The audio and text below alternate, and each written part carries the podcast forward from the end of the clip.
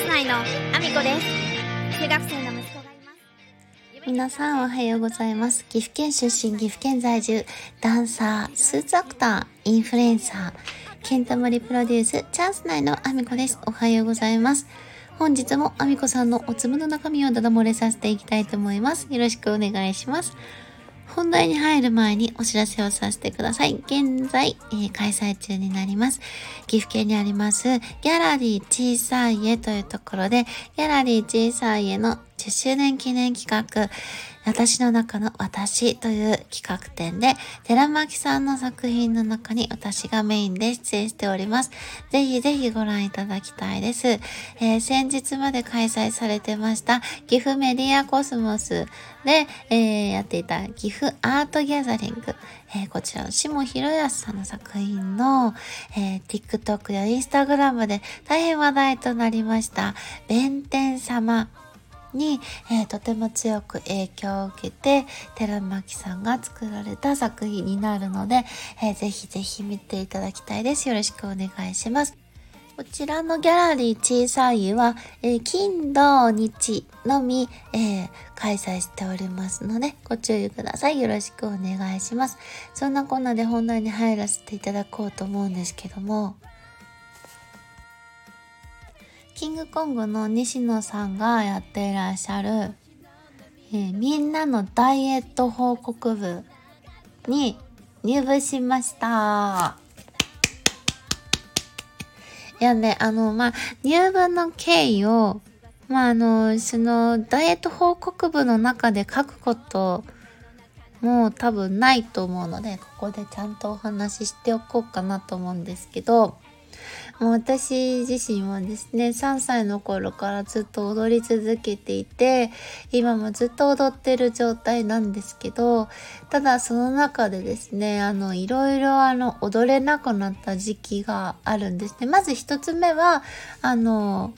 うちはちょっといろいろ金銭的な問題で、あの家がいろいろトラブルをずっと抱えてるお家だったので、まあ、中学校の受験シーズンを前に、まあ母が強制的に辞めさせちゃった時期があったんですね。その受験なんだから、あの、そんなダンスなんか踊ってる場合じゃないみたいな感じで行かしてもらえなくなっちゃって、まだ中学生の時は自分で稼ぐこともできないので、まあ強制的に辞めさせられてしまったというか、まあレッスン料を払ってもらえないので行けなかったという感じなんですけど、で、私はその高校生の間も、えっ、と、自分でそのアルバイトをですね、母に結構頼み込んでというか、金銭問題がね、ちょっと ずっとあの抱えてるお家だったので、私自身のその授業の料金以外で高校でかかってる諸費用ですね、例えば文房具であったりとか、携帯電話の費用とかも自分で全部払っていたので、あの、週1回だけアルバイトが許されていて、そのアルバイトの日だけで稼げるお金で、まあ、携帯電話ぐらいしかも払えないぐらいの金額だったんですけど、アルバイトしてるだけだったので、それではちょっと行けなくて、大学に入ってやっとアルバイトをきちんとできるようになって、ダンサーとして戻ることができたっていうちょっとブランクがそこにまずあるんですね。で、あの、さらに、あの、出産が結構早かったりとか、まあ、これはもう、あの、家にね、実家にちょっといられる状態じゃなくって、家を出る必要があって、まあ、母からね、ちょっと離れないと、ちょっと私自身が普通に生活できない軟禁状態みたいな状態にあっていたので、まあ、家を強制的に出るためにちょっと結婚を早い時期にして、で、出産も早くに、早いタイミングでして、で、そのタイミングで病気をしたりとか、まあ、いろいろちょっと、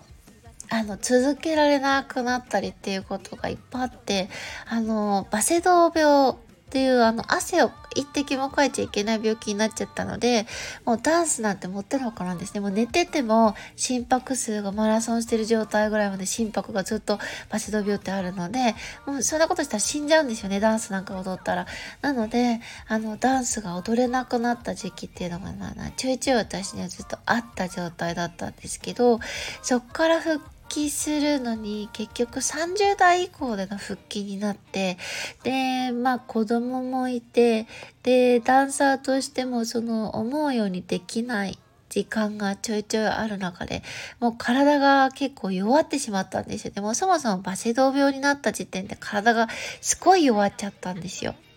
であの筋肉がねあのそのバセドウ病のあの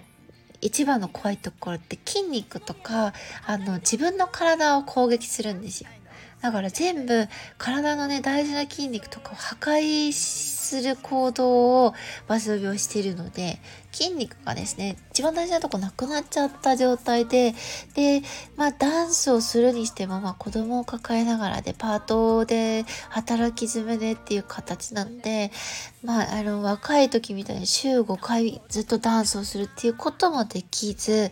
でまあ今なかなかそのダンサーとしてもその筋力が衰えるスピードに対してレッスン量が足りてるないっていう状態で。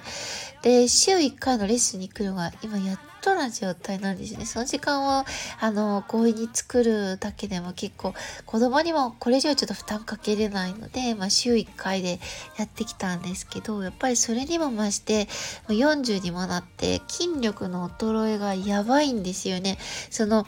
普通の生活上だったらはっきり言うと男性の平均以上の筋力があったりするので、はい、筋力も強いけどただダンサーとしての筋力はもう本当に衰えてしまってでやっぱりバセド病とでバス病の後かその後橋本病っていう数値が全く反対になる病気になってで太りやすくてでさらにはむくみやすいっていう本当にあの体にとってあまりよろしくない病気になっているので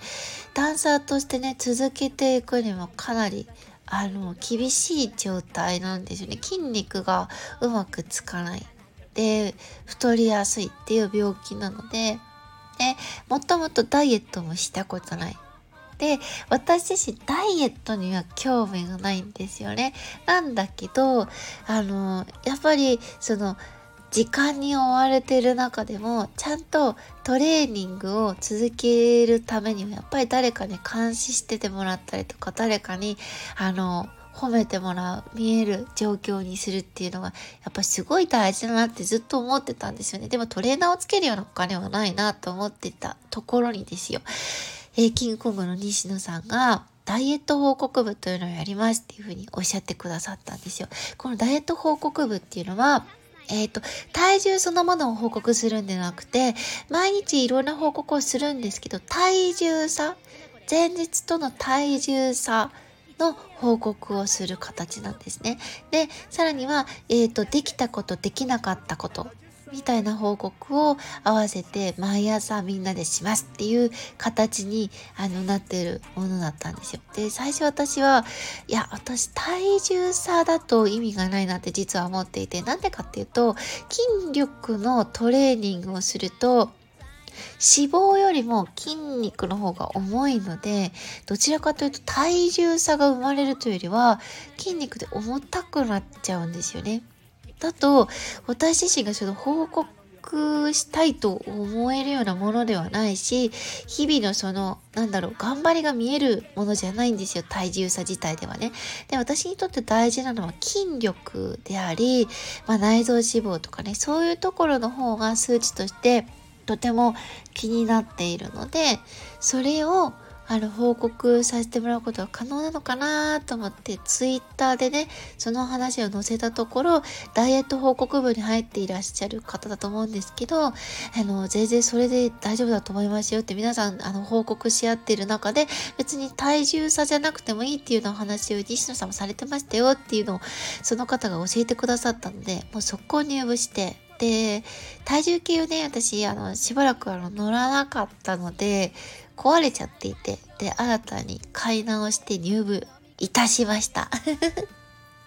まあまだね、入部したてで、あの、これからね、毎日コツコツ報告するところなんですけど、やっぱり、あの、ダイエットとか、その継続するときって誰かに見られてたりとか、誰かに報告することで継続できるものだなと思ってるので、えー、気を引き締めてね、もう一度ちょっとね、筋力の方を増強していきたいなと思ってるので、えっ、ー、と、その筋力に関係する報告を、えー、していけたらなと思ってで、今日はそんなお話をさせていただきました。ぜひぜひ私の SNS のフォローよろしくお願いします。SNS の方でもね、定期的にそのダイエット報告文の話をできたらなって思ってます。えー、そして、えー、その SNS の一覧をね、概要欄にも載せてますので、Twitter、Instagram、えー、TikTok、YouTube、えそして、 note、